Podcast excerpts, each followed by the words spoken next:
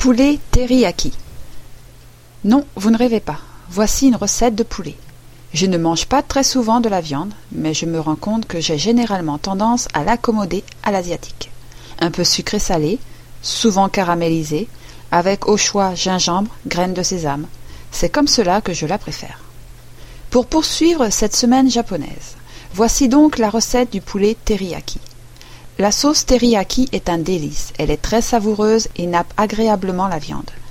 J'aime servir ce poulet avec du riz blanc et du chou chinois finement émincé, mais rien n'empêche de le consommer avec d'autres céréales ou encore de recycler les restes dans une salade. Torino teriyaki pour deux personnes en plat principal.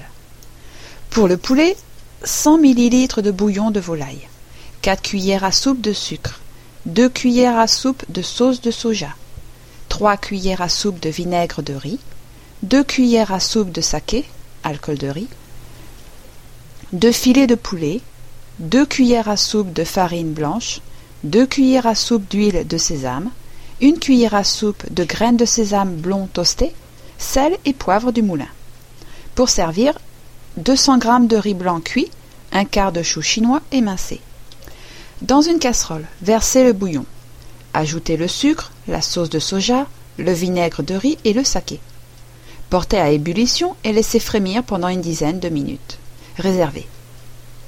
ôtez des filets de poulet les éventuels morceaux de peau ou de graisse restants. Salez, poivrez et farinez chaque filet. Chauffez l'huile d'olive dans une sauteuse et faire cuire les filets de poulet 4 minutes de chaque côté. Ajoutez la sauce et laissez cuire pendant 5 minutes supplémentaires, en retournant le poulet deux ou trois fois. Servir le poulet sur un lit de riz et de chou émincé, nappé de sauce et parsemé de graines de sésame toastées.